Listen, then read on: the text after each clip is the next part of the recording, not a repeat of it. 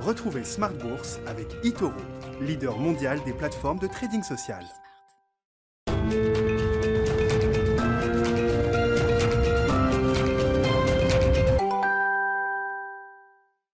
Et c'est reparti pour Smart Bourse, votre double dose quotidienne de marché en direct sur Bismart, chaque jour à la mi-journée, 12h30, 13h, et le soir, la grande édition, le grand digest de l'information économique, financière et boursière pendant une heure à partir de 18h30. Au sommaire ce soir, des marchés euh, européens qui entament tranquillement la, semaine en l'absence de, de, Wall Street. Les Américains récupèrent le jour férié d'Independence Day hier. Les marchés américains sont donc restés fermés euh, aujourd'hui au démarrage d'une semaine qui sera euh, essentiellement macro encore avant le coup d'envoi de la saison des trimestriels, des résultats du euh, deuxième trimestre pour les grands groupes mondiaux. On commencera la semaine prochaine avec les grandes banques américaines et euh, le rythme montera en puissance jusqu'à jusqu'à début août. Ce sera le grand rendez-vous de l'été pour euh, les investisseurs. Et puis on parlera plus largement avec nos invités de Planète Marché dans un instant des enjeux du deuxième semestre après un premier semestre exceptionnel, entre autres sur les marchés actions et à Paris, en Europe et à Paris particulièrement, puisque le CAC 40 a signé une des meilleures performances semestrielles de son histoire et tout indice confondu sur ce premier semestre 2021. Parmi les sujets du jour également qui euh, animent les marchés, ou en tout cas la sphère euh, financière, le passage de témoins entre Jeff Bezos et Andy Jassy, qui devient donc aujourd'hui le nouveau CEO, directeur général d'Amazon. Quels sont les enjeux de Andy Jassy qui prend aujourd'hui ses euh, fonctions? Là aussi, on en parlera avec nos invités de Planète Marché. Et puis dans le dernier quart d'heure de Smart Bourse, vous le savez, chaque soir, le quart d'heure thématique, on parlera justement de la jungle thématique. Comment se frayer un chemin au milieu de toutes les stratégies et tous les fonds thématiques qui sont offerts aujourd'hui par euh, les gérants d'actifs? On en parlera avec un gestionnaire d'actifs, mais qui offre également un certain nombre d'outils euh, à destination des CGP ou des family office. C'est le PDG de la financière Galilée qui sera avec nous en plateau à partir de 19h15.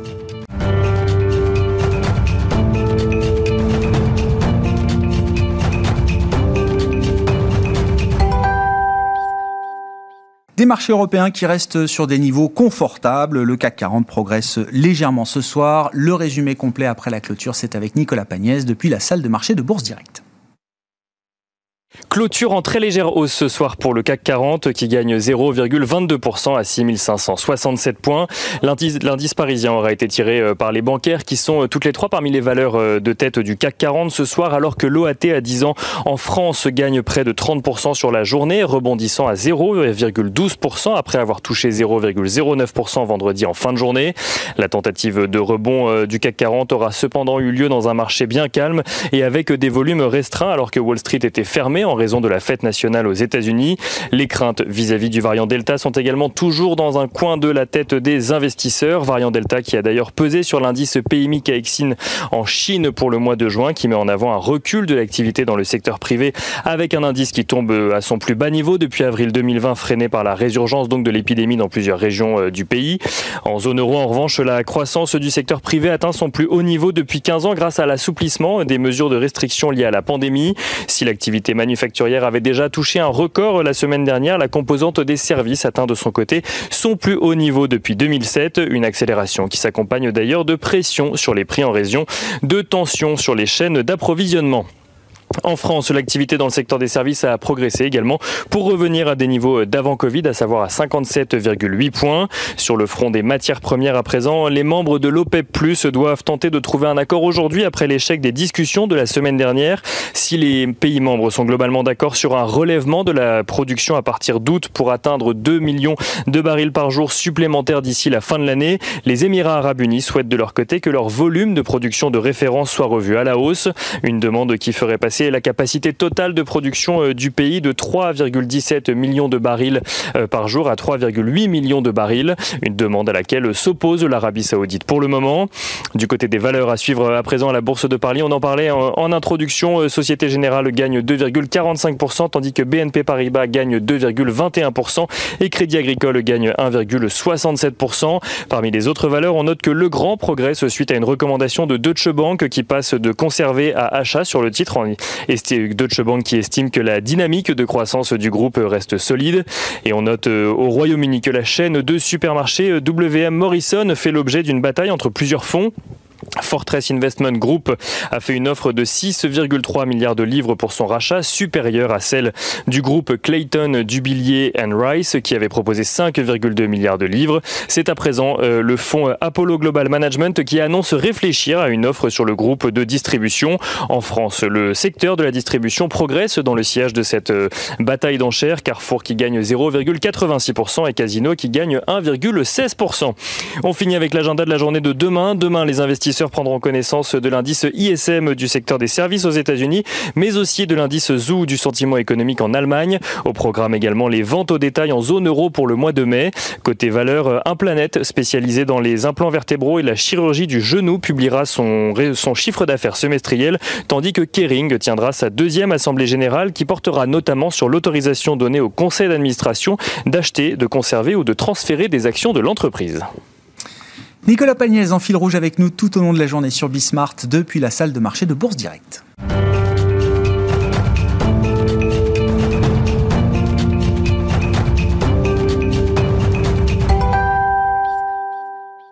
Trois invités avec nous chaque soir dans Smart Bourse et Planète Marché pour décrypter les mouvements de la planète marché. Xavier de Buren nous accompagne ce soir, le directeur adjoint de la gestion d'Inocap Gestion. Bonsoir Xavier. Bonsoir Grégoire. Bienvenue, bienvenue à Adrien Dumas qui est avec nous également ce soir. Bonsoir Adrien. Bonsoir Grégoire. Vous êtes directeur des investissements de Mandarine Gestion et Vincent Juvin qui complète ce trio. Bonsoir Vincent. Bonsoir. Merci d'être là. Vous êtes stratégiste chez JP Morgan Asset Management. Bah, commençons avec la, stratégie pour le deuxième semestre sur les marchés. Euh, Vincent, bah, c'est vrai que le phénomène calendaire est toujours un peu marqué même si c'est vrai que ce sont des, des, périodes toujours importantes qui permettent de réévaluer peut-être l'équilibre des, des, stratégies, euh, réévaluer les scénarios euh, macroéconomiques, euh, les scénarios de banque centrale. Quels sont pour vous les grands enjeux du, du deuxième semestre là, qui vient de commencer, Vincent?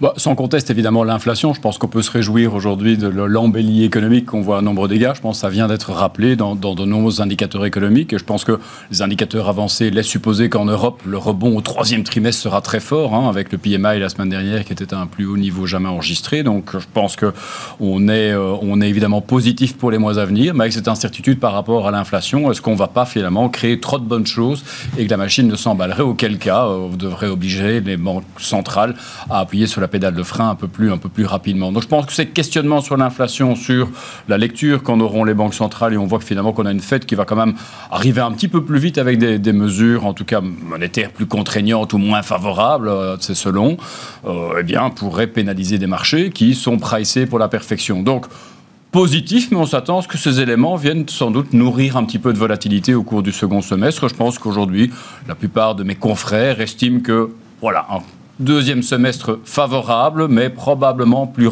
chahuté que ce que fut le premier semestre. Qu'est-ce qui vous fait dire que la Fed, euh, notamment, arrivera un peu plus vite euh, euh, vers une politique monétaire moins accommodante? Quand on regarde le parcours des taux longs américains, je ne sais pas trop d'ailleurs ce qu'ils nous disent depuis un ou deux mois, ces taux longs américains. Il y a peut-être plusieurs manières d'interpréter la lecture que nous offre le marché obligataire, mais ça semble pas évident. Enfin, un 40, un 45, on n'est pas du tout, même pas revenu encore sur les niveaux d'avant, d'avant Covid hein, pour le 10 ans US. Il est évident que la direction, l'évolution des taux d'intérêt aux États-Unis est interpellante et finalement on va un petit peu en confrontation avec ce qu'on peut finalement lire dans les anticipations au niveau de la Fed, où quand même il y a un an d'ici, on s'attendait peut-être pas à ce que la Fed dès 2022 commence le tapering, dès début 2023 remonte les taux. Enfin, on pense que cet agenda mmh. a quand même été un petit peu avancé. C'est vrai que les marchés obligataires semblent en penser tout à fait le contraire. Maintenant, à votre question de départ, quel est finalement le scénario pour le second semestre? Je pense qu'il est communément admis qu'on ne va pas avoir ce scénario finalement aussi facile qu'on a eu au premier semestre, que la volatilité fera inévitablement partie du jeu au second semestre. Dès lors, prendre des protections quelles qu'elles soient, et certains en tout cas ont jeté leur dévolu sur les trésoreries, est sans doute un des éléments qui aura pesé sur la fin du trimestre sur les taux longs américains. Est-ce une bonne stratégie? Nous ne le pensons pas on reste toujours, nous, court sur les trésoreries mm. américaines, et je le ça nous a coûté en cette fin de second trimestre. Cela étant, pour le troisième, j'ai quand même du mal, au vu des perspectives de croissance, au vu, en tout cas, du au moins le dérapage temporaire de l'inflation, à voir que les taux resteront aussi contenus qu'ils ne l'ont été au second trimestre. Dès lors, je pense qu'il faut quand même euh, intégrer cette remontée des taux d'intérêt ah et la volatilité que ça pourrait susciter sur les marchés d'actions. Je dis bien volatilité, mais notre confiance, elle est toujours dans les marchés d'actions, que ce soit aux États-Unis, que ce soit en Europe, un peu moins dans les émergents aujourd'hui. Je pense que Si on peut se réjouir en Europe de la croissance retrouvée, c'est parce qu'on a une campagne de vaccination efficace, qu'on contient tant bien que mal cette quatrième vague à venir, mais en tout cas qu'elle ne donne pas lieu à des hospitalisations en hausse et qu'elle nous permet d'espérer. Dans les émergences, c'est quand même plus fébrile. Or, Asie, c'est vrai que campagne de vaccination et situation sanitaire, retard de l'ouverture complète. Par ailleurs, eux, ben, l'amorce en tout cas du durcissement monétaire, elle est déjà euh, derrière nous dans le cas d'un certain nombre de grands émergents. Mais pour résumer l'idée de la, stratégie globale, oui, vous êtes convaincu qu'il faut rester positionné globalement, en tout cas, sur un thème de, de reflation. C'est-à-dire que les taux ont encore de la place pour monter, notamment aux États-Unis. Et donc, derrière, par voie de conséquence, c'est plutôt des valeurs euh, cycliques, des valeurs euh, sensibles justement à la remontée des taux d'intérêt qui doivent être privilégiées. On devrait être dans un scénario plutôt comme le premier trimestre, où on avait justement ces Plus comme le premier trimestre que le deuxième. Que le deuxième, qui a finalement jeté un petit peu, semé un petit peu le doute dans l'esprit des investisseurs. Mais voilà, je pense que le premier trimestre, avec plus de volatilité, c'est grosso modo ce à quoi on s'attend pour le second semestre de cette année. Mais donc, ça veut dire que pour les investisseurs, je peux dire, il y a peu d'alternatives aux actions. Je pense aussi dit que le bêta des marchés sera moins, moins, moins porteur. Il faudra aujourd'hui faire plus attention à la dimension income des marchés. je pense que, au vu des bénéfices réalisés trimestre après trimestre, la capacité des entreprises, on en parlera peut-être ah avec bah deux collègues aussi, à euh, finalement fidéliser leur base actionnariale, elle est là. On a d'ailleurs vu finalement le mois passé aux États-Unis des annonces de share buyback atteindre presque 600 milliards de dollars, du jamais vu même après la réforme fiscale de Donald Trump. Ça montre quand même qu'au niveau des conseils d'administration, on se rend bien compte qu'il faut quand même un petit peu rétribuer les actionnaires autrement qu'avec des performances de marché. Les points fidélité à travers les rachats d'actions pour fidéliser la base actionnariale. J'adore cette expression. Bah, justement, sur les enjeux du, deuxième semestre, je ne sais pas, euh, Xavier de Buren, où vous placez le curseur justement des, enjeux sur le plan un peu global, général, macro, et puis sur le plan des entreprises, puisque je disais, la prochaine étape, là, devant nous, avant que tout le monde puisse partir tranquillement, se reposer quelques jours, on l'espère, ça va être les résultats d'entreprise du deuxième trimestre. Du deuxième, du deuxième trimestre, exactement. Nous, nous on s'attend vraiment à un, second semestre en deux parties, avec, effectivement euh, mois de juillet et puis début, début août, euh, toutes les publications de résultats pour le deuxième trimestre et pour le premier semestre qui vont pouvoir euh, donner la possibilité aux entreprises, un, de montrer effectivement qu'elles sont vraiment sorties de l'ornière, qu'elles font bien mieux que prévu, hein, parce qu'on a un momentum de révision des bénéfices par action qui va continuer, et je pense qu'il va vraiment s'accélérer sur cette, sur cette publication à venir. Donc ça, c'est un premier élément. Donc une publication qui va sans doute être très bonne. pour plein de secteurs euh, pour, euh, je dirais, sur, euh, que ce soit pour des, petites capitalisations ou des grandes capitalisations. les discours de début d'année, la prudence affichée face à une visibilité qui était quand même assez réduite. et là, avec la campagne de vaccination, avec un horizon vraiment qui se, qui, qui se dégage, ça va vraiment permettre aux entreprises de donner des perspectives à moyen, voire long terme pour certaines. Ça, c'est très important. Et ce sera l'occasion pour elles de démontrer également que tout le travail qu'elles ont fait pendant cette crise sanitaire euh, d'ajustement extrêmement rapide des coûts, euh, de faire un focus sur la génération de, cash pour vraiment pouvoir piloter face à cette très faible visibilité et euh, vont prouver aussi qu'elles ont bien abaissé leurs points morts et que toute reprise des volumes qui sont là, hein, parce que c'est pas simplement un rattrapage, c'est vraiment un redémarrage d'un cycle, va avoir un effet extrêmement positif sur les, sur les marges. Donc ça, ça va être la première partie qui va permettre euh, bah, pour ceux qui veulent prendre des profits, je pense que les publications euh, du deuxième trimestre seront une bonne, une bonne occasion pour, euh, pour en faire, compte tenu effectivement des niveaux de valorisation. intéressant, non mais attendez, point intéressant. vous dites, voilà, on va préparez-vous à ce qu'on vende peut-être les bonnes nouvelles à travers cette saison de publication de ça, résultats. Ça va être très intéressant à regarder. Quelles vont être les réactions sur ces publications Je pense que toute déception va être sanctionnée de façon extrêmement, extrêmement forte et il faudra effectivement voir euh, pour des dépassements d'objectifs, euh, pour des relèvements euh, de, de marge opérationnelle. Par quel niveau de surprise il faut quel niveau de surprise il faut atteindre Et puis dans un second temps, effectivement, on va atteindre un pic de croissance mondiale, notamment aux États-Unis, hein, à peu près 10% de croissance aux États-Unis attendu au troisième trimestre. Donc globalement, un pic de croissance mondiale.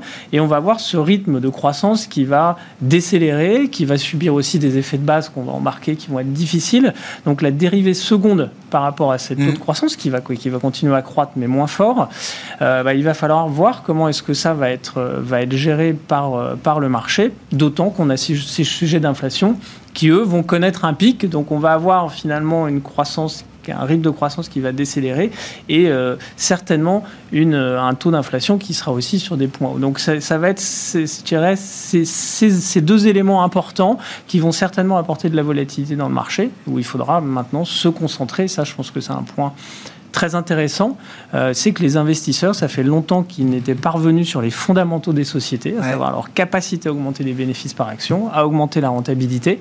Euh, et donc ça, il va falloir être vraiment euh, beaucoup plus, euh, beaucoup plus précis dans son choix de valeur euh, sur la deuxième partie de l'année. Et, globalement, enfin, dans le contexte inflationniste, ou en tout cas de, de, hausse des prix, des coûts de matières premières, de coûts de la force du travail également qu'on connaît, avec des entreprises qui ont du mal à recruter, qui doivent payer plus pour faire revenir les salariés au, au, travail.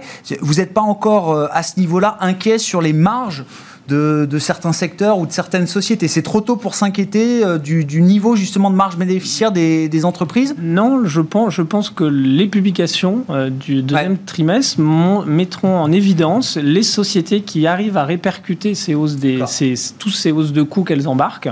Alors sur le, sur le coût de l'emploi, c'est surtout vrai aux États-Unis, c'est pas, pas vraiment, euh, on n'en voit pas encore les conséquences en Europe parce que le marché, le marché de l'emploi est encore, est encore difficile. Mais c'est sûr que toutes ces problématiques de chaîne logistique qui entraînent des coûts euh, très importants euh, euh, d'inflation à, tous les niveaux, ça justement, et ça rejoint ce que je disais, où il va falloir se montrer le plus sélectif possible et, je dirais, aller sur ces leaders mondiaux qui ont ces capacités à augmenter les prix, finalement, à dicter leurs prix pour compenser, voire faire plus que compenser toutes ces hausses, toutes ces hausses de prix. Donc ça va être vraiment être très, euh, euh, très intéressant. Et euh, on va revenir, à, je vous dis, à un travail fondamental, Sur, sur, les sociétés. Et je dirais que le rattrapage d'exagération de valorisation très basse, notamment sur le secteur bancaire qu'on qui avait été atteint au, au mois de novembre de l'année dernière, tous ces rattrapages sont faits aujourd'hui. Donc maintenant, voilà, il faut regarder, euh, il faut regarder devant. Bon, Adrien, alors deux maisons de stock picker, hein, InnoCap Gestion, Mandarin Gestion. Donc j'imagine que le, discours vous, vous parle. Où est-ce que vous placez les enjeux du deuxième semestre, Adrien, pour les entreprises notamment? Est-ce que le pricing power là va être vraiment un facteur clé déterminant pour les investisseurs actions Oui, complètement, je partage le point de vue. Je pense qu'il y a deux, trois éléments effectivement qu'on va surveiller particulièrement sur la saison de publication. Il y a l'effet de restockage quand même qui avait été très puissant au premier trimestre pour beaucoup d'activités, notamment celles qui étaient exposées à la Chine. Mhm. Or, la Chine a quand même un peu ralenti depuis, euh, depuis, euh, depuis quasiment deux mois maintenant. Euh, il y a beaucoup de gros industriels qui, enfin, qui, qui, sont très exposés à la Chine, donc ça, ça sera un sujet important. Le deuxième, effectivement, c'est la capacité à répercuter la hausse des matières. Et moi, je pense qu'on va plutôt avoir des déceptions sur, sur ah. ces éléments-là. On, sous-estime en fait les effets de base. Il y a des effets de devise aussi qui sont embarqués dans pas mal de matières premières. Donc, ouais, je pense qu'il y a quelques enjeux importants. Euh, et puis après, il y a l'utilisation. Malgré la demande, mais c'est un point clé. Hein, malgré la, la, force de la demande là dans cette cette euh, séquence de réouverture, vous dites qu'il y, y, a quand même des entreprises qui vont qui vont pas y arriver, qui n'arriveront pas à passer. On sous-estime euh, toujours le, la, compétitivité quand même de beaucoup de marchés. Donc effectivement, ça s'est réouvert pour beaucoup d'industries, pour beaucoup de métiers, mais la compétitivité prix, il y a beaucoup de secteurs quand même qui ont vraiment du mal à imposer leur prix. Donc oui, je pense qu'on peut être déçu un peu par ça. Et puis après, il y a l'utilisation du cash. Je pense que la, question de au-delà du deuxième trimestre, on voit des vagues d'acquisition, enfin de fusion-acquisition qui est quand même en, accélération. Donc il y a l'enjeu de bah, comment on redéploie effectivement euh, le cash, euh, le cash à venir. ça, ça sera des éléments importants effectivement des publications du deuxième trimestre. Après, en termes de timing, je pense que moi, j'ai vraiment en tête Jackson Hole comme point un peu ah. de un peu de, questionnement sur comment on va finir l'année en fait. C'est là, quand on redéfinira un peu le cadre de comment avancer la fête sur cet été, les constatations de l'inflation, qu'on qu'on verra un peu plus où, on va sur le tapering, est-ce qu'il arrivera un peu plus tôt que prévu ou pas, ou, ou quel est l'enjeu entre l'inflation, la croissance, la surchauffe pour moi, le point de bascule est un peu là. Donc, je, voilà, je, pense qu'on sera attentif en juillet-août sur les publications. Je pense pas qu'il y ait une grosse volatilité, mais par contre, la rentrée de septembre risque un peu d'être un peu agitée. Bon, Jackson Hole, effectivement, hein, tout nous. je suis désolé. On va, on va quand même regarder du côté des entreprises euh, avec la, logique de stock picking, mais tout nous ramène euh, à chaque fois aux, banques centrales. Oui, Jackson Hole sera une, une, étape majeure là avant la, avant l'automne, avant la rentrée. Euh, oui, je le pense, parce qu'évidemment, dans ce monde de forward. Il y a beaucoup d'incertitudes autour du discours de la Fed. alors, j'ai pas la date précise en tête, mais généralement c'est la deuxième moitié de, du mois d'août. Euh, Jackson Hole, il y a beaucoup d'incertitudes. Début septembre. Début septembre. Début Oui, septembre, oui, ah oui, tout à. Après le mois début septembre. Euh, la réunion, d'ailleurs, ce, ce sera, ce sera en présentiel. Hein, C'était pas évident au départ, mais ils seront réunis en présentiel dans le Wyoming à, à Jackson Hole. Il y a beaucoup d'incertitudes autour du discours euh, de la Réserve fédérale américaine. Bah, déjà parce qu'il y a beaucoup d'incertitudes autour de l'inflation. On en parlait avant de rentrer en plateau. On en parle, on a tous Ouais. un peu notre avis sur l'inflation. On a, enfin, aucun de nous dans notre carrière, on a fait face à une pandémie. On a fait face à des crises financières, des récessions. Donc on a un peu une idée de ce qui se passe après. Ici, euh, on, on apprend un petit peu tous les jours. Donc c'est vrai qu'on peut avoir une idée sur l'inflation, mais on ne le saura que lorsque les chiffres seront publiés. Même chose pour les banquiers centraux, qui ont déployé quand même euh, un arsenal monétaire ces dernières années tout à fait gigantesque. Donc il faut évidemment euh, piloter ça finement. Donc c'est vrai que Jackson Hole est un des, en tout cas, un des principaux éléments du second semestre. Au niveau de la politique monétaire, euh, on peut aller plus loin et on parlera de thématiques plus, tard, mais euh, mois de novembre, la COP26, peut-être que là, sur le volet budgétaire, c'est peut-être également, dans ce second semestre, l'autre point important. Il est moins de nature à influencer la volatilité des marchés à court terme, mais enfin, il, nous permettra d'espérer ou pas euh, que toutes ces thématiques réflationnistes dont on a discuté cette année euh, sont pérennes ou pas. Parce que de cela, des efforts budgétaires qui seront consentis, alors, espérons-le, dépendra notre croissance future et notre capacité à générer, en effet, un monde avec plus d'inflation, plus de croissance, plus d'espoir économique de manière générale, ce que les plans actuellement sur la table en Europe ou aux États-Unis ne permettent objectivement pas. C'est bien, mais pas suffisant pour, pour passer le cap.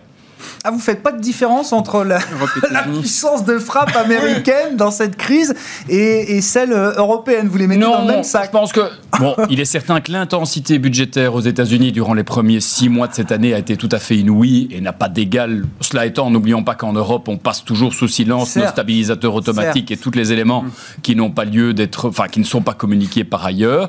Maintenant, dans le pur effort de relance sur les infrastructures, très objectivement, vous savez que moi j'aime bien rappeler sur ce plateau, le- en tout cas, le plan euh, initié par Jean-Claude Juncker en son temps, qui court toujours d'ailleurs, hein, 500 milliards aujourd'hui déployés en cours de déploiement par la BEI. Il est toujours Euh, pas bouclé, ce plan. Il est toujours pas bouclé. Et donc, C'est bien de nous le rappeler à chaque fois, euh, Vincent. donc, euh, donc voilà, investi en recherche et développement, financement de PME, en transition énergétique, donc euh, avec très peu de capitaux publics. Ouais. À cela s'ajoute le fonds de relance européen, qui est certes pas suffisant, dont on peut discuter peut-être la manière dont il serait utilisé, mais enfin, si on juxtapose ces différentes initiatives, ça reste quand même important, mais pas suffisamment important, fait que le potentiel de croissance de l'Europe soit soudainement 4% pour les 10 prochaines années.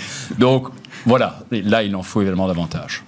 Euh, sans transition, euh, je voudrais qu'on parle d'Amazon parce que c'est quand même le sujet financier du jour, même si les marchés américains sont fermés. C'est le jour de passation de pouvoir entre Jeff Bezos, donc qui a fondé Amazon euh, au milieu des années 90, euh, entré en bourse en 97, entré en bourse, hein, c'est ça. Euh, et donc qui passe la main, alors à un compagnon de route de longue date, hein, puisque ça fait euh, plus de 20 ans qu'il est euh, 97. chez, chez Amazon, euh, Andy Jassy. Alors vous, avez, vous allez nous dire, Adrien, ce que, ce que vous attendez de l'ère euh, Jassy. Est-ce que c'est vraiment l'ère Jassy qui commence? Ou, est-ce que c'est pas tout à fait la fin de l'ère Bezos quand même? Non, oui, c'est une vraie transition, une passation Ouais. de pouvoir euh, qui était envisageable. Moi, j'aime faire le parallèle, par exemple, avec ce qui s'est passé chez Microsoft. Euh, quand Bill Gates a décidé de prendre du recul, il avait nommé Steve Ballmer, qui était un opérationnel, mais j'allais dire qui venait pas des activités les plus florissantes chez Microsoft. Et finalement, Steve Ballmer est parti au bout de trois ans pour que Satya Nadella, qui était responsable du cloud, prenne la tête de Microsoft et donc montre, j'allais dire, une nouvelle facette de Microsoft qui était euh, les enjeux d'avenir. Bah, Jeff Bezos, il réussit plutôt ça, parce que euh, And- Andy, ce qu'on appelle Andy, Andy Jassy, il vient de, des activités Amazon Web Services, qui sont clairement l'activité en forte croissance d'Amazon, qui génère 65% des résultats, 90% des cash flows. C'est la grande réussite euh, d'Amazon au-delà de ses activités de plateforme. Donc là, on a enfin, le passage de pouvoir se fait à quelqu'un qui est en toute légitimité et qui a entre les mains certainement l'avenir euh, stratégique d'Amazon. Donc ça, de ce point de vue-là, c'est plutôt, c'est plutôt une réussite. Ouais. Après, les enjeux, ils sont, ils sont gigantesques. Il y a des enjeux extra-financiers. Je pense qu'Amazon est aux États-Unis une entreprise qui a le plus d'enjeux financiers à gérer, extra-financiers. pardon. Extra-financier, vous dites Sociaux, hein, les salaires, a tous les enjeux sur les salaires des employés d'Amazon, c'est un sujet très important. Même aux États-Unis, c'est des sujets de controverse euh, importants dans un pays euh, où le marché du travail fonctionne pas tout à fait comme oui, le nôtre. oui, il y, a- y beaucoup Ouais. de controverses sur les conditions de travail dans les, dans les entrepôts logistiques. Euh, bon, ils avaient déjà augmenté le salaire minimum à 15 dollars, mais il y a beaucoup de pression politique pour augmenter ce salaire minimum euh, chez Amazon. Donc ça, c'est un des premiers sujets. C'est un gros émetteur de CO2, hein, le Amazon Web Services et les data centers. Donc il y a un enjeu aussi de maîtrise euh, climatique. Euh, Amazon est déjà bien avancé. hein, il- C'est aujourd'hui, par exemple, le plus gros consommateur d'énergie verte. C'est 10 gigawatts par an. Je crois que c'est 4 à 5 fois ce que n'importe quelle entreprise aujourd'hui consomme. Donc voilà, il y, a plusieurs enjeux. Il y a beaucoup de, turnover aussi en ce moment chez Amazon. Donc il y a un enjeu de stabilisation des équipes. Donc oui, il y, a, ça. Et puis après, il y a l'enjeu de quel est le prochain relais de croissance euh, pour Amazon. Mm. Euh, où là, eh ben, ils ont essayé plein de choses différentes, plein d'investissements. vous nous direz, mais déjà, juste un mot d'Amazon Web Services. Vous avez rappelé quelques chiffres. Euh, moi le chiffre que je veux rappeler, c'est que c'est moins de 10% du chiffre d'affaires d'Amazon qui génère 65% de la rentabilité. C'est ça du groupe. Euh, c'est une, une, marge brute de presque 60%. Là où les métiers de plateforme, c'est 15% de marge brute et 6% de, marge opérationnelle. Avec toujours une longueur d'avance euh, très confortable vis-à-vis des concurrents, 35-40% de part de marché, c'est à peu près leur d'idée. Presque 45% de part de marché. Ils disent toujours moins de 50 pour parler de sujet pour l'antitrust, mais oui, oui, c'est magnifique. Enfin, c'est une activité qui a été développée en interne et en fait, quand Amazon a commencé à parler de son activité à certains de ses clients. Début des années 2000. Hein. Certains de ses clients se sont dit, bah, c'est évident, c'est ça qu'il nous faut, on a besoin de ça pour, pour stocker nos, nos données. Donc euh, oui, c'est un, un, mastodonte. Et, et qui en avance... c'est qu'au moment où ils partent, donc 2003, je crois. Euh, ouais, 2012, 2003. Ouais, ouais, au début des années 2000 tous les autres, Microsoft, Google, mais euh, regardent le train partir sans monter dedans. Ils n'y vont pas. Ils n'y vont pas. Et ils sont allés tardivement, en propre, en, en, achetant des solutions externes, mais et tout s'est construit principalement en organique. Amazon Web Services a finalement fait peu d'acquisitions. En développement géographique, ils en ont fait quelques-unes, mais en technologie pure, ils ont fait très peu, très peu d'acquisitions. Bon, que vous inspire quand même cette passation de pouvoir? Alors, je sais pas, il y a un sujet de management, évidemment. Hein. Euh, Jeff Bezos a quand même marqué le, le management mondial et le management d'Amazon en premier lieu. Et puis, euh, le sujet, évidemment, de ce, bah, de ce groupe qui n'a cessé de se réinventer depuis euh, voilà, son quart de siècle d'existence. Alors, ce qu'il faut préciser, peut-être, c'est que, que Bezos va rester le président exécutif du conseil d'administration. Donc, il va mm. quand même garder un œil sur. Il part dans l'espace, mais il garde les pieds. d'accord. Pour avoir une, bonne, une bonne vue d'ensemble de là-haut.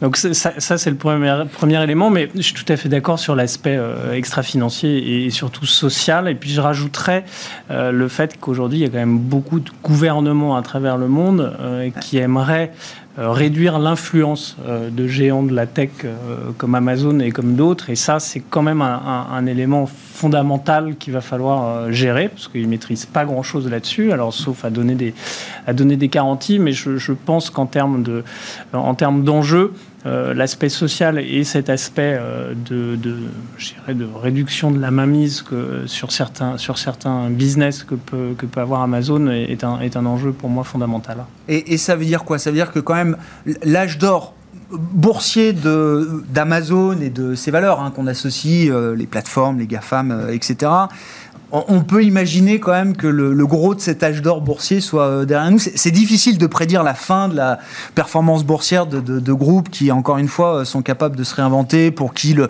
coût de l'erreur est marginal au regard des, du cash qu'ils arrivent à générer. Mais euh, c'est toute la difficulté. Ils ont comme ils plantent des graines un peu partout dans le monde, dans différents dans différents métiers. Ils ont plein de choses encore à développer. Donc c'est difficile, c'est difficile à dire. Pour l'instant, il y a pas mal de choses qui leur ont bien réussi. Donc on leur souhaite d'ailleurs que ces qu'on continue, mais c'est sûr qu'il faut maintenant tenir compte d'un certain nombre d'éléments, dont ces éléments sociaux qui sont très importants. Une entreprise ne peut pas aller bien si, euh, si ses salariés vont pas bien. Hmm.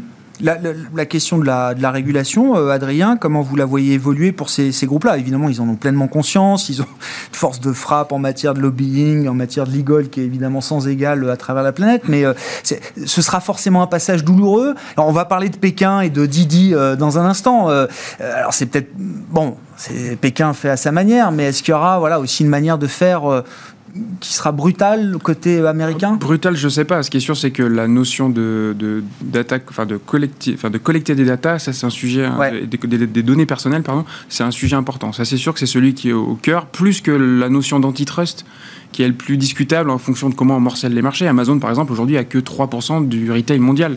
Donc en termes de part de marché, c'est pas non plus euh, gigantesque. Ils peuvent considérer qu'ils sont loin d'avoir une position de, monopole. Mais mm, oui, moi je pense plutôt sur, sur le côté données, et du coup ça concerne plus euh, Facebook, Google que directement Amazon. Moi je pense qu'Amazon est quand même plus à l'abri de ces sujets euh, réglementaires et du Big Tech, Big Brother Alors, ils, il y a une nouvelle patronne à la FTC euh, qui, est, alors, qui est censée être euh, là euh, oui. La, la, la, la, combattante anti-Amazon. Elle a fait, c'est une juriste de renom qui a fait toute sa thèse sur Amazon, justement, ne détient pas que 3% de part de marché dans le monde du retail. C'était un sujet de campagne de Joe Biden hein, sur lesquels il est quand même attendu. Donc oui, on va, on va forcément avoir des choses. Mais je, voilà, je trouve que les, les, sujets de données sont plus importants dans les métiers de software, donc plutôt Microsoft ou de publicité comme, Facebook, ou Google que, que chez Amazon. Mais Bon, et vous les voyez où dans 5-10 ans? Alors, je sais pas, le, nouveau business d'Amazon, euh, bon, il y, a la pub aussi, hein, qui a été initiée il y a quelques années, je crois que ça se porte plutôt pas mal, euh, d'ailleurs, et euh, le coup d'après? Il y en a plein. Ils ont, ils ont effectivement, ils ont sommé plein de choses. Il y a les jeux en ligne. Ils ont la plus grande plateforme, Twitch, hein, qui est quand même un, sacré succès. Euh, Au moment où la Chine a interdit à Tencent de fusionner euh, deux plateformes de streaming de jeux vidéo. De hein. jeux vidéo, exactement. Euh, donc là, ils sont très bien placés. Dans le contenu, de manière générale, on les a vus. Alors, ils ont certainement surpayé les droits de la NFL. on les a vus en France venir faire des tentatives sur Roland Garros ou sur la Ligue 1. Ils viennent de racheter Metro Goldwyn Mayer, qui est l'un des plus gros catalogues de films. Donc ça, Et ça, ça, vous le voyez, c'est, enfin, ce qui apparaît comme des diversifications aujourd'hui. Vous dites ça peut devenir un, business central où il y a aussi le risque, le risque Wall Food. C'est-à-dire qu'on a vu que l'acquisition de Wall Food, les magasins physiques bio euh, aux, États-Unis, ça n'a pas été, euh, euh, comment dire, ça n'a pas tué définitivement la concurrence. Au contraire, ça l'a même plutôt renforcé d'une certaine manière. Mais Wellfood, c'était plutôt une tentative sur est-ce que le modèle omnicanal a du sens. Moi, je ne le vois pas vraiment comme un investissement pour tuer la distribution physique. C'était un test par rapport, je pense, à la distribution omnicanal. Et effectivement, je pense qu'ils ont tiré les conclusions. Ils ont assez vite arrêté. Et ils sont passés à autre chose. Alors, c'était 13 milliards, donc oui, c'était important. Hmm. Mais c'était, je trouve, assez, euh, assez sensé à ce moment-là. Donc, les médias, les jeux, tout ça. Oui, enfin, de toute façon, déjà, tout ce qui permet d'augmenter euh. le nombre d'utilisateurs, en fait, de tout ce que Amazon euh, permet, en fait. Parce que quand vous êtes un abonné Prime, bah, vous avez accès à tout ce contenu-là, en plus de juste votre abonnement pour vous faire livrer euh, des produits. Donc euh, ça, c'est ça c'est clé. Euh, ils sont partis dans le véhicule électrique aussi. Hein. Ils sont actionnaires de Rivian. Ils ont mis 450 millions d'euros. Ils ont acheté Zoux, je crois. Enfin, ils réfléchissent à tous les sujets de demain comme les autres. Moi, je les trouve plus, plus efficaces et plus, comment dirais-je, plus, plus centrés sur les enjeux extra-financiers importants de demain. Par contre, par rapport aux autres, je les trouve plus proactifs par, rapport, à ces éléments-là. Donc, politique dans ce dans, oui aussi dans l'image qu'ils veulent renvoyer euh, d'eux je trouve que c'est après enfin n'oubliez pas Jeff Bezos c'était un banquier à succès il connaît bien le monde des investisseurs ce qui plaît ce qui plaît pas. Ça c'est son, son, grand savoir-faire quand même hein. euh, Vincent est-ce que euh, est-ce que structurellement quand même le poids de ces investissements dans la tech américaine est-ce que ça a été vous faites partie chez JP Morgan alors banque américaine évidemment s'il en est mais est-ce que c'est un poids structurellement qui est amené à être moins important là pour les prochaines années? Bon, en tout cas, la dérivée seconde, la croissance euh, aussi forte qu'on l'a connue ces dernières années, euh, c'est peut-être moins, moins le sujet. Je pense qu'aujourd'hui, euh, il y, y, a sans doute il y a cette diversification qui est à l'œuvre. On parlait de régulation, en tout cas, malgré le fait que ce soit un ancien banquier, on reste en dehors du secteur financier pour l'instant. Je pense que ça, en tout cas, c'est ce que les groupes américains semblent en tout cas avoir compris que les Chinois mm. n'avaient pas compris. Et là, je pense que c'est pour ça que le régulateur leur est tombé dessus peut-être un petit peu plus lourdement. Donc, je sais pas, il, ne va pas lancer un stablecoin Amazon? Non, mais enfin euh, après avoir développé une marketplace comme la sienne, euh, on dit que pourquoi pas? Enfin, je veux dire. Euh, je pense que dans ce débat, en tout cas de régulation, je pense que c'est peut-être aussi une des lignes rouges à ne pas franchir. Ah. Et je pense que, en tout cas en Chine, c'était, c'est sans doute la raison pour laquelle le régulateur s'est montré aussi dur. Enfin, au-delà de la protection des données qui était également un, enjeu, c'était évidemment le fait qu'on devenait un acteur financier important, moins bien régulé que les banques de la place, et dès lors il fallait, il fallait intervenir. Donc, Vous dites que les groupes chinois finalement ont, plus rapidement, plus facilement franchi des lignes jaunes, rouges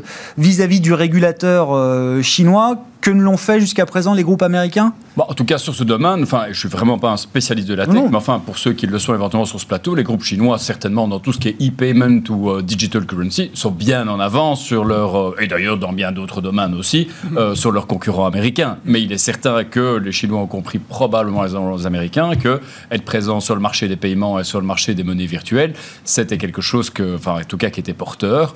Là, je pense que Pékin a repris le contrôle, a beaucoup d'ambition pour qui est déjà finalement testé dans, pas mal d'agglomérations. Euh, en tout cas, bon, pour en revenir à la question de départ, c'est sans doute quelque chose que les groupes américains aujourd'hui euh, temporisent. Maintenant, on va arriver dans une phase plus mature de ce développement de cette industrie. Et je pense qu'elle montre tous les jours qu'elle a encore des capacités de, croissance hors de son giron traditionnel euh, et les moyens qui sont à Et donc c'est encore des entreprises qui seront privilégiées, surpondérées dans les, euh, les grandes gestions mondiales. Les... long terme que nous sommes lorsqu'on regarde la technologie, c'est la capacité d'innovation à long terme. Je pense que et souvent, le problème de la taille d'une entreprise, c'est que ça bloque sa capacité d'innovation. Or, de ce que j'entends ah ici, c'est que par croissance organique, à tout le moins, on va chercher cette innovation lorsqu'on ne l'a pas en interne ou on va la développer en interne avec, en effet, euh, tout ce qui est le cloud d'Amazon. Mais jusqu'ici, ces entreprises, en tout cas, ont, su se, réinventer en permanence, donc font toujours partie, en effet, du type de valeur qui répond pour nous aux critères pour les investisseurs long terme pour rester sur ce type de valeur. Alors, sans vous dévoiler, gérer les positionnements en portefeuille, mais la tech, que je l'ai toujours défendu sur ce plateau, même au premier trimestre, lorsque euh, tout le monde voulait de la value, reste pour nous une thématique moyen et long terme qu'on conserve euh, en portefeuille contre vents et marées et contre euh, les environnements et les remontées taux qui ne lui seront pas nécessairement favorables. Mais je pense que dans ces différents domaines, elle montre en tout cas sa légitimité en portefeuille. Bon, Xavier, alors sur Amazon, mais euh, aussi je voulais qu'on dise un mot de Didi. Alors là, c'est le Uber chinois, euh, coté depuis la semaine dernière à New York et pas en Chine. Et alors qu'il se fait euh, fracasser par Pékin quelques jours après son introduction en bourse, Pékin ordonnant ce week-end le retrait de toutes les plateformes de téléchargement, l'App Store et autres en Chine, de Didi qui a 90% du marché des VTC en Chine. On avait déjà eu un épisode avec Ant Financial, hein, aussi, euh, là aussi, euh, une filiale euh, financière de Alibaba. Mais là, ça s'était passé avant l'introduction en bourse, deux jours avant, je crois. Ça n'avait pas servi d'exemple, première vue. Donc... Ben, on se demande, c'était le but, j'imagine, en partie, quand même, de créer un, un exemple, un précédent. Quel commentaire faire là-dessus? Bon, c'est toujours très difficile de se mettre en face d'une décision politique. Hein. Mm. Euh, euh, maintenant, c'est quand même un signe, un signe fort hein, euh, aussi vis-à-vis de IPO aux États-Unis. Ça fait quand même pas mal de, pas mal de symboles pour le, ah gouvernement, pour le gouvernement chinois. Donc, c'est sûr que c'est sûr que c'est à surveiller. Ça a mis sous pression Tencent, évidemment, qui détient, je crois, 20% euh, SoftBank, hein. de, de, cet, de, cet, de cet acteur, il y a SoftBank également. Euh, il y a Prosus aussi qui indirectement a été touché, eh pas loin de 7% aujourd'hui. Donc c'est sûr que c'est des éléments à maîtriser. Euh, d'un point de vue de stock picking et sélection de valeur, c'est des éléments bah, qu'on ne peut pas anticiper, bien sûr. Donc je dirais que par prudence, il vaut mieux éviter toute, toute exposition politique à des dossiers. Donc voilà, c'est un peu, un peu la conclusion qu'il faut, oui, on verra comment ça code demain à New York, euh, Didi. Euh, bah, ça veut dire qu'aujourd'hui, investir dans la tech chinoise, et, on comprend pourtant euh, les opportunités qu'il peut y avoir de ce point de vue-là, ça devient, euh, euh, ça devient pile ou face C'est la pièce en l'air, soumis au bon vouloir du régulateur chinois Pile ou face, non. C'est sûr qu'aller se coter aux États-Unis en étant une entreprise chinoise, c'est déjà prendre un risque et c'est téméraire. Ça, ça c'est clair. dans le ah, contexte actuel. Pourtant, des vagues de sociétés chinoises allant se coter aux États-Unis, on en a connu ces ah, dernières années. Bien sûr, on en a connu, mais aujourd'hui, le mouvement, il est ah plutôt dans l'autre sens. on a vu Alibaba se recoter à Hong Kong pour un peu pacifier les choses. Euh, donc Xpeng, euh, constructeur automobile électrique, qui a fait la même chose, je crois, la semaine dernière ou il y a deux semaines.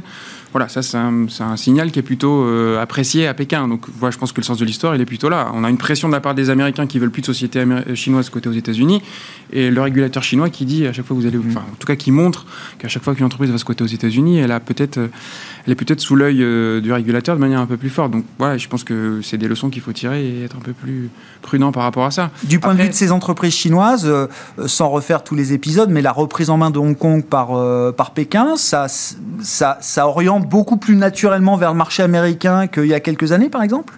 Un petit peu, oui, forcément. C'est qu'on a l'impression d'être. Quand on est compté à Hong Kong, on sait qu'on va être finalement, au final, sous, l'emprise du régulateur chinois. Oui, ça, ça c'est clair.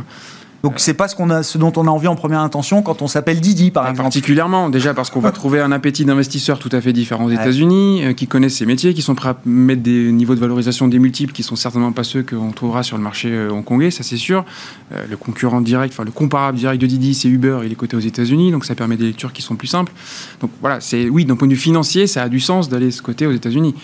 D'un point de vue réglementaire, oui, je pense que c'est assez téméraire aujourd'hui ils ont, ouais, c'est ça. Ils, sont allés trop loin dans l'affront, vous dites euh, bah, chez Didi, d'une certaine manière. Parce que ma question c'était, est-ce que Pékin prend le risque de, de casser quand même une confiance qu'ils essayent de construire depuis des années avec les investisseurs internationaux, l'internationalisation de la monnaie, la, standardisation aussi des, euh, des entreprises, euh, pour dire les choses simplement? Est-ce qu'ils prennent un gros risque là en matière de confiance? Moi, moi, Ou est-ce que c'est Didi qui a joué avec le feu? Moi, je trouve pas que ce soit un sujet de confiance parce que c'est, enfin, c'est des sujets qui étaient connus. Le 30 avril, euh, tous les opérateurs de devaient présenter euh, à l'autorité réglementaire chinoise les éléments pour d'audit interne sur comment est-ce qu'ils collectaient les, données des, utilisateurs.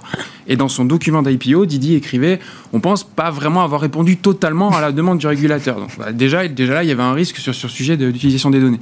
Et Didi est toujours sous enquête sur un, sujet, sur un sujet suivant qui est euh, de monopole ou d'antitrust. Donc euh, on peut s'attendre à encore une nouvelle information, en tout cas un nouveau sujet de la part du régulateur chinois sur ce titre-là. Donc, enfin, je trouve le régulateur chinois, il est, il est, il est quand même assez précis. C'est-à-dire qu'il il, enfin, il tape pas euh, une manière inopinée, voilà, de manière inopinée à une date précise. Là, il y avait une enquête qui devait ah commencer le 30 avril. Alors, effectivement, ça tombe deux jours après l'IPO, mais, on avait, enfin, il y avait une enquête qui était prévue et, on attendait les résultats. Ah ça tombe du mauvais côté, mais on attendait les résultats. Bon, voilà ce qu'on pouvait dire sur la, tech au sens large, Amazon, euh, la tech chinoise. Il nous reste cinq minutes pour évoquer un des sujets qui sera euh, l'actualité de demain. Euh, Xavier, avec vous, et c'est très intéressant, j'avais oublié dans mon agenda que demain serait un jour important pour Alstom. qui tiendra une journée investisseur. tous les groupes cotés tiennent régulièrement des journées investisseurs, mais il y en a qui sont plus importantes que d'autres.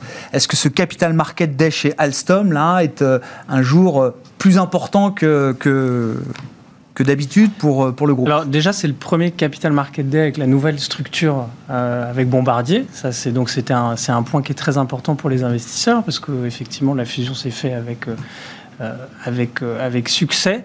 Euh, maintenant, le marché a besoin d'objectifs court terme, moyen terme, a besoin de détails surtout. C'est ça, je pense, qui va retenir l'attention des investisseurs. C'est un certain nombre de, détails et de précisions sur le carnet de commandes de Bombardier Transport. Vous savez que Bombardier Transport a 15, selon Alstom, 15 contrats importants pour environ 6 milliards d'euros de facturation qui vont être facturés en 2021 et en 2022, euh, qui sont en perte, euh, qui ont des gros soucis d'exécution, euh, qui ont des, retards importants, etc. Donc ça, aujourd'hui, le marché, il a besoin de savoir hmm. exactement ce qu'il y a dans ces, dans, ces contrats, quelle va être finalement la, la, trésorerie que ça va coûter il y a besoin de montant aussi et de savoir quel décaissement on va avoir sur ces deux, enfin sur cette année et l'année prochaine euh, sur ces euh, sur ces contrats. C'est très important parce que ça, euh, ça permettra, je pense, s'ils font réussissent bien leur exercice demain, de donner beaucoup plus de visibilité quant à la vitesse de, d'exécution du redressement euh, de Bombardier, euh, de donner une bonne lecture sur la gestion de ce cash pour les, pour les prochaines années. Et ça permettra, je pense, aux investisseurs de voir quelle va être la pente de la hausse de la rentabilité de ce nouveau groupe, où je vous rappelle qu'il y a un acteur Alstom qui fait figure des très bons élèves en termes de rentabilité dans le secteur, euh, Bombardier qui est vraiment perdait de l'argent. Et donc tout l'enjeu de cette fusion, qui est très intéressante d'un point de vue de complémentarité de, de métiers, de complémentarité industrielle, de complémentarité géographique devrait, selon nous, apporter euh, une hausse de la rentabilité globale pour cet acteur. Euh, euh, enfin, un des, un des, plus grands acteurs mondiaux aujourd'hui. Donc, mm. c'est vraiment très important et le management, selon moi, a bien compris ces enjeux. Il a bien préparé le terrain. Euh, il a Ils ont déjà dit, le signal, c'est les, provisions, je ne sais plus, il y a eu plus de 600 millions d'euros oui, en provisions passées. Il y a 1,1 milliard 1,1 milliard au total. Alors, Henri Poupard-Lafarge avait l'air de dire euh, dernièrement, euh, ça y est, c'est, ça c'est fait. normalement, il a dit que ça allait couvrir les, les, les, prochains dérapages à venir sur ces, sur ces contrats-là. Et puis si vous faites un, rapide calcul, 1,1 milliard sur 6 milliards de contrats, ça fait 20%. C'est quand même très important. Donc on peut croire euh, par Lafarge quand il dit que c'est sans doute bien, bien, bien couvert. Et puis ce qui est intéressant aussi, euh, c'est que Alstom a une vraie expertise d'exécution des contrats. Euh, je pense qu'ils ont fait un excellent audit de tous ces 15 contrats qui sont, qui sont compliqués chez, chez Bombardier et qu'ils vont pouvoir très vite implémenter les méthodes euh, d'exécution d'Alstom, ce qui permettra, je pense, d'éviter encore des dérapages supplémentaires. Donc tout l'enjeu de demain, c'est que euh, Alstom ne sorte pas de son chapeau en disant bah si en fait il y a quelques contrats hmm. supplémentaires qu'on n'avait pas vus. Ça, ouais, ce serait la douche froide, ça. Euh, voilà, maintenant, c'est un management de qualité et je pense qu'ils ont bien fait leur travail et tout ce qu'ils nous ont donné comme information avant devrait confirmer que demain, on est plutôt une bonne trajectoire, des guidance pour cette année et à plus. non, mais c'est vrai qu'on on comprend mieux les problèmes de Bombardier Transport, comment ça a pu peser sur le parcours boursier depuis un an au moins d'Alstom. Et j'ai toujours en tête que c'est une des valeurs les plus shortées en France, mais peut-être en Europe. C'est plusieurs dizaines de pourcents du capital qui sont prêtés pour être vendus à découvert aujourd'hui. Le titre Alstom, qui coche quand même un certain nombre de bonnes cases. Le ferroviaire à l'heure de la transition euh, énergétique, euh, des nouvelles mobilités euh, et de la réduction des empreintes carbone, c'est quand même pas mal, quoi. Alors bien sûr, mais si vous regardez, le, je pense, la nature des intérêts short sur le dossier, c'est pas tellement des Français qui, adorent, qui comprennent hein, cette logique industrielle de ce rachat de Bombardier. C'est plutôt des intérêts anglo-saxons qui veulent appuyer sur le fait de dire attention, il y a un dérapage, Bombardier allait très mal, exécute très mal, donc on va avoir une séquence de, de, de, de de consommation de cash qui va être beaucoup plus importante et qui ne croit pas forcément sur le fait qu'Alstom hmm. peut remettre rapidement euh, dans les rails Bombardier et qui puisse générer ces 400 ou 500 millions d'euros de, de, synergie. Alors que vous l'avez dit, un, il y a un management de qualité. Moi, je pense que cette fusion, elle a vachement de sens. Et deux, euh, et trois, pardon, c'est euh, la dynamique dans le ferroviaire bah aujourd'hui.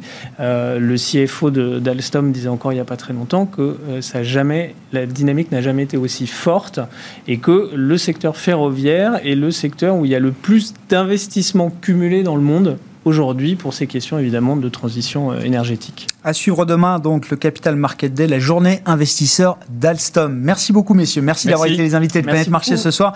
Xavier de Buren, Innocap Gestion, Vincent Juvin, JP Morgan Asset Management et Adrien Dumas, Mandarine Gestion étaient les participants de Planète Marché ce soir dans Smart Bourse sur Bismart.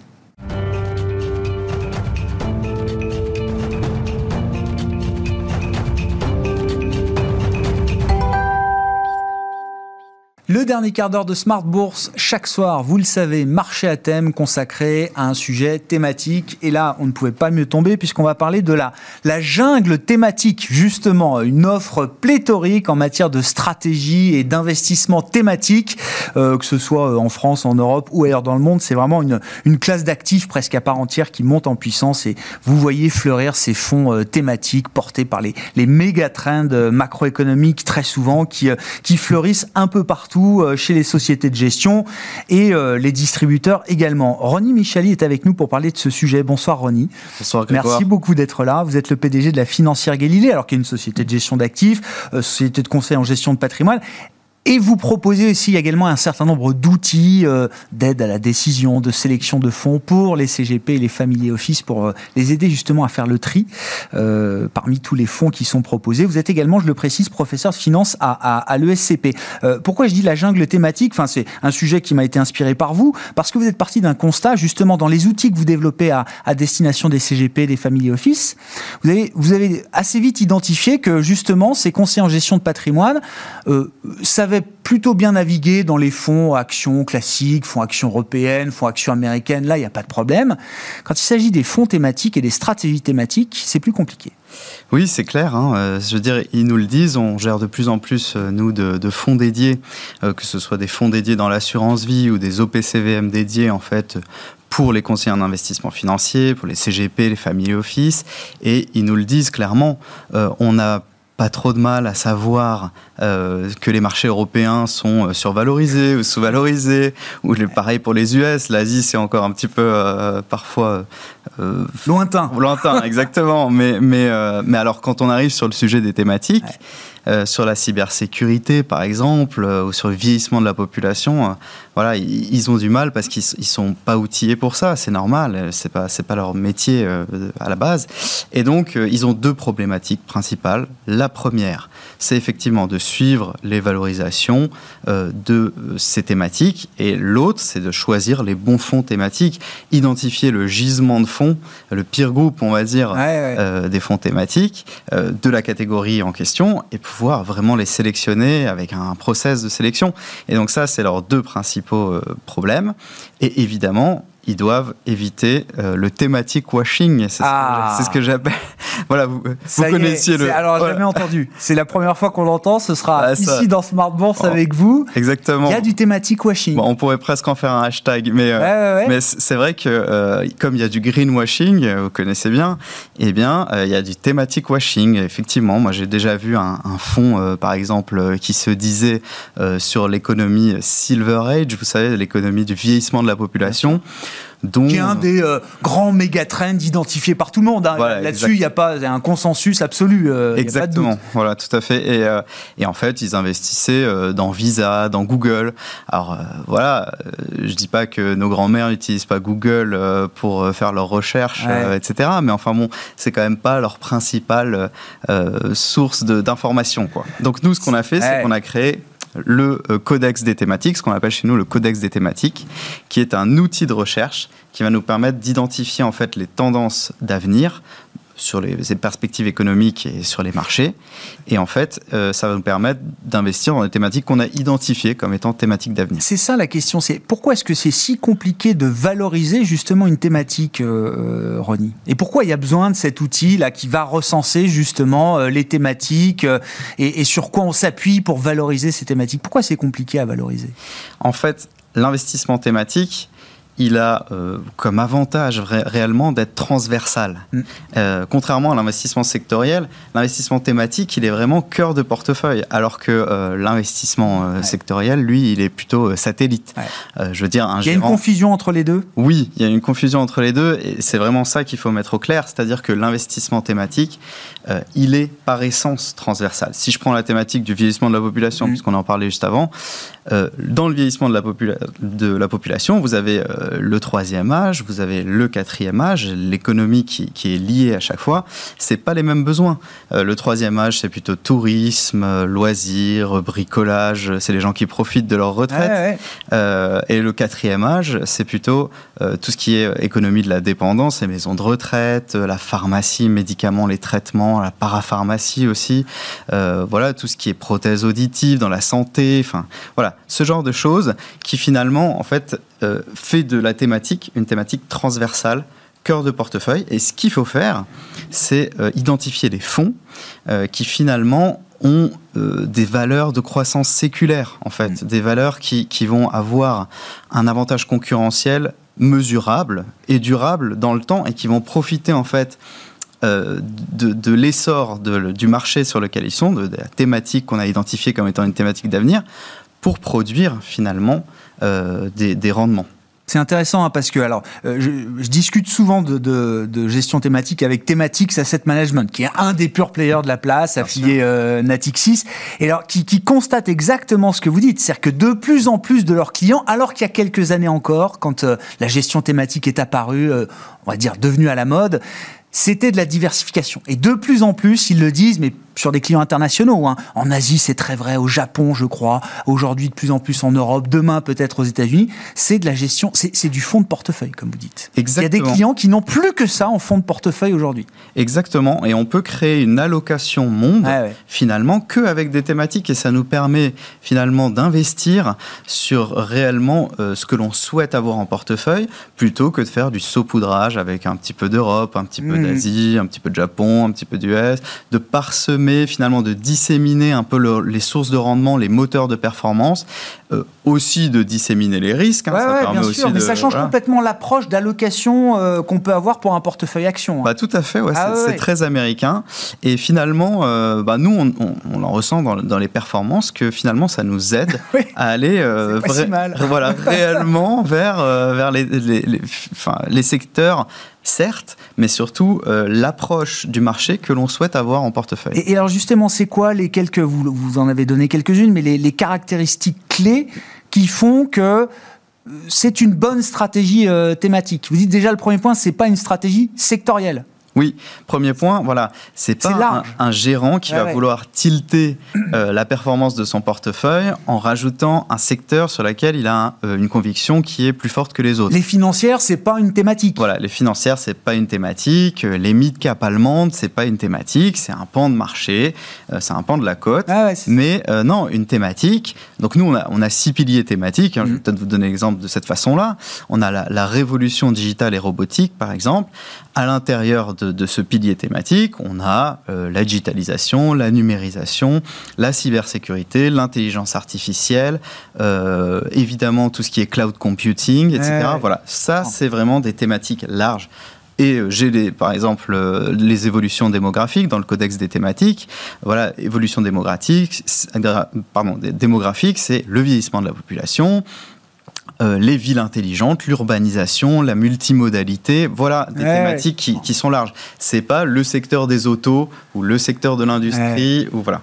Donc vous avez ce codex des, des, des, thématiques, comme vous dites. Oui. Et puis après vous avez alors l'outil de sélection de fonds euh, dont on avait parlé avec vous, euh, je crois, mais qui prend le relais et qui permet, j'imagine, d'aller sélectionner les, les bons fonds adaptés pour les thématiques qu'on a choisies. C'est ça, Ronny C'est ça exactement. En fait, le codex des thématiques il va faire quatre, euh, quatre étapes consécutives.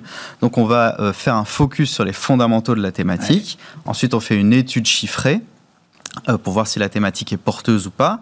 on va identifier les points forts, les points faibles de la thématique, et on va identifier le gisement des fonds qui sont sur cette catégorie, sur cette thématique sur laquelle on veut investir. Et après, on a notre processus en six étapes qui existe depuis longtemps, hein, depuis 2014, euh, avec quatre étapes quantitatives et deux étapes qualitatives, qui est un pur processus de sélection ah de fonds.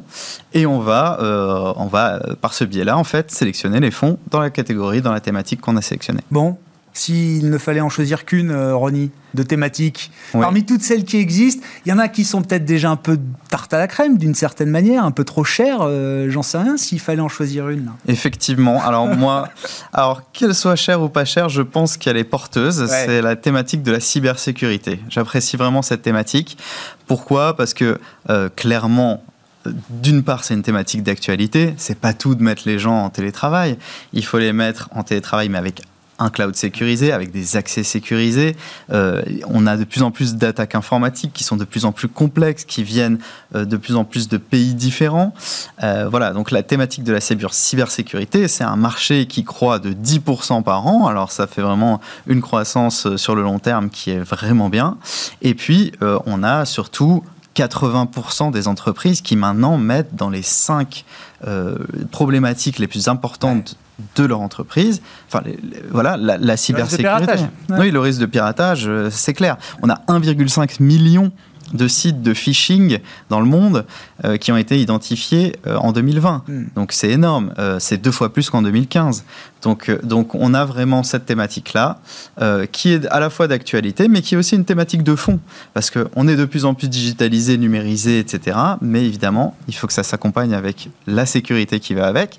Et il y a encore des pans de cette thématique qui sont pas euh, beaucoup exploités. Sous-exploités. Oui, par exemple, les cyberassurances. C'est que 5% du marché de la cybersécurité pour l'instant. Donc on se protège pour ne pas être attaqué, mais on n'est pas assuré si jamais on est attaqué. Ouais, donc un thème beaucoup plus large et beaucoup plus profond que ce qu'on peut imaginer. C'est pas juste l'antivirus ou les sociétés spécialisées, ça va aller, ça va déjà beaucoup plus loin que beaucoup exactement, plus loin Ouais, exactement. Alors euh, effectivement, hein, 70% euh, des brèches informatiques, ça vient des endpoints, donc les PC, les tablettes, les smartphones qui sont connectés au réseau de l'entreprise, et on va protéger effectivement ces endpoints là, 25% du marché. Mais les cyberassurances, que 5% eh pour l'instant.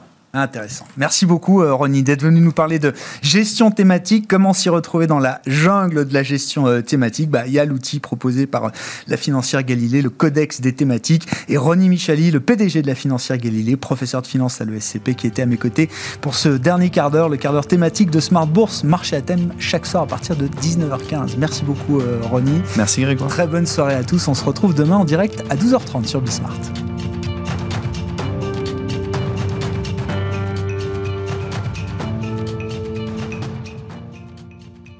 C'était Smart Bourse avec Itoro, leader mondial des plateformes de trading social.